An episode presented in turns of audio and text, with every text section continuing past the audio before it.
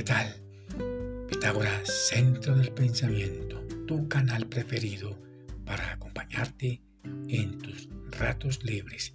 Recuerda en degustar una rica y caliente taza de café. ¡Qué buen aroma! Te pregunto, ¿alguna vez se han enfrentado tus pensamientos por problemas ajenos a tu voluntad? ¿Te has enfrentado alguna vez a tu otro yo? Por favor, responde allá en tu lugar secreto, en silencio y en reflexión. A continuación el presente contenido.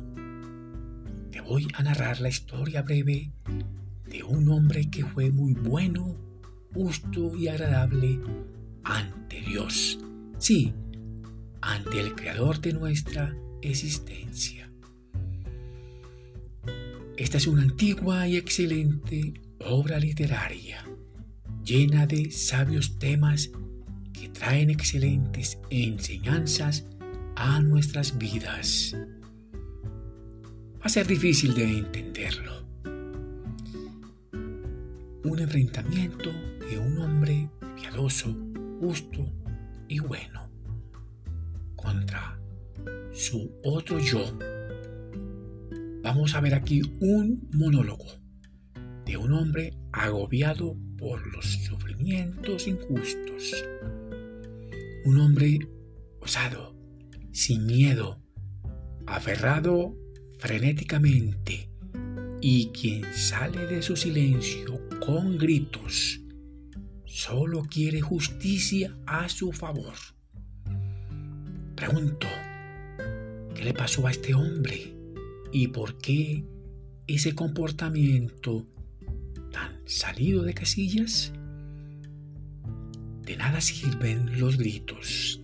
Ellos se pierden en el silencio de la noche oscura de los tiempos. ¿Cuáles son los problemas ajenos a su voluntad? mucho le complican su existencia.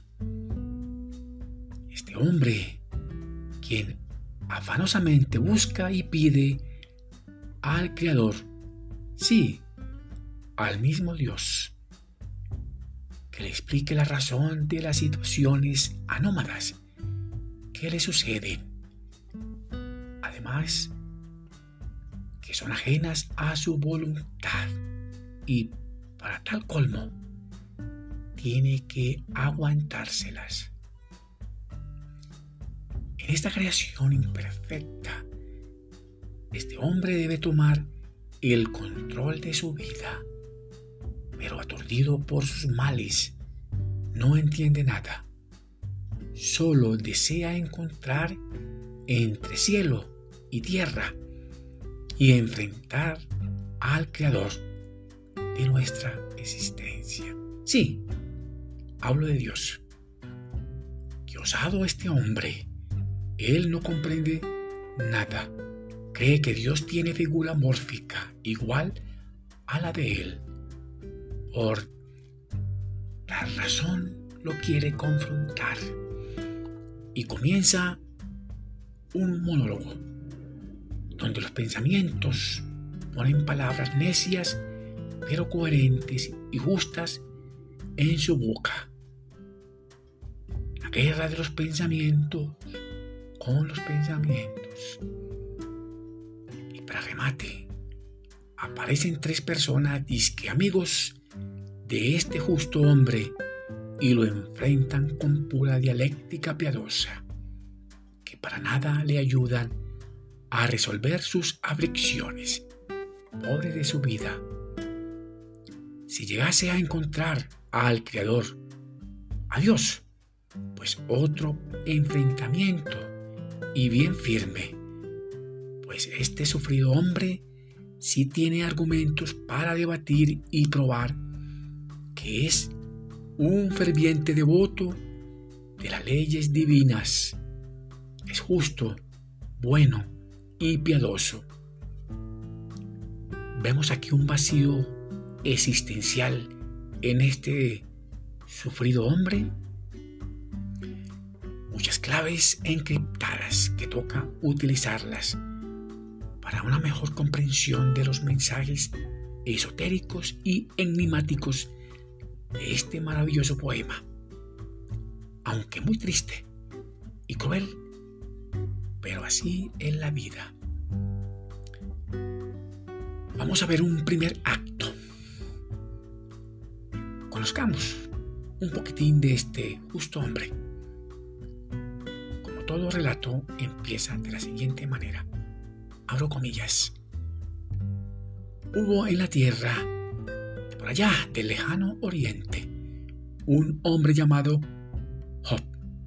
Sí, el Job, ese Job el sufrido. Y era este perfecto, recto, temeroso de Dios y apartado de todo mal. Cierro comillas. Pregunto ahora, ¿por qué le sucedieron tales cosas si era justo y bueno? ¿Qué pasó aquí?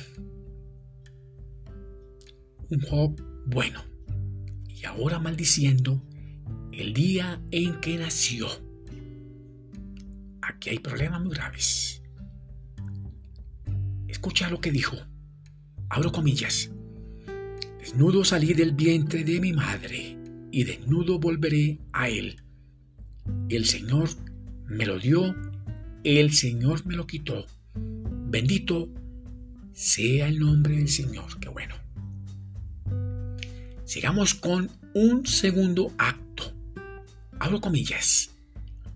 Aconteció que un día vinieron los hijos de Dios para presentarse delante del Creador. Sí, de nuestro gran Dios. Y Satán, ese oponente, ese ego, llegó también entre ellos, presentándose delante del mismo Creador. Mucho ojo, aquí ya tenemos una pista dónde va el problema de este asunto tan dramático y deshonroso. Tengamos en cuenta para más adelante. Una justificación y confesión de Job. Él argumenta contra Dios lo siguiente. Abro comillas. ¿Qué es el hombre para que lo engrandezcas y para que lo pongas sobre él, tu corazón. Cierro comillas. Bueno, eso preguntó Job. Allá él, con sus preguntas altaneras. ¿Por qué querrá Job justificar su confesión ante el gran Dios? ¿Qué cosa? Un Job rebelde. Se queja mucho de sus sufrimientos y de sus dolores. Tenemos aquí un modelo de hombre rebelde. Sigamos investigando. Estamos entonces frente a dos Job. Uno rebelde y otro paciente. Más pistas para entender este problema. Hablamos del Job paciente. Es justo, humano, formidable heroico, íntegro ante Dios, sufre con paciencia su infortunio. Este punto de quiebre sirve para poder entender por medio de esta discusión el sentido o no del sufrimiento de los seres humanos en este bendito mundo. Ahora bien, ¿quién va a solucionar este misterio, este problema? ¿Será Job? ¿Será Job? Este justo hombre que sufre cruelmente con la aprobación de Dios. ¿Qué cosa?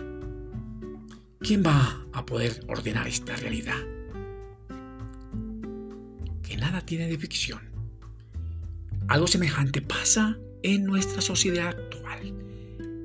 Escenas repetidas de personas que sufren sin saber por qué. Personas buenas, justas, bondadosas, que comparten, colaboran y ayudan al prójimo ante la presencia de Dios, de nuestro creador de la existencia. Qué bueno. Recuerda en visitar tu canal Pitágoras Centro del Pensamiento, allá en YouTube, tu canal preferido. Muchos éxitos para ti, tu familia y tus amigos. Que mi Dios Grande los bendiga y los proteja. Nos vemos en una segunda edición.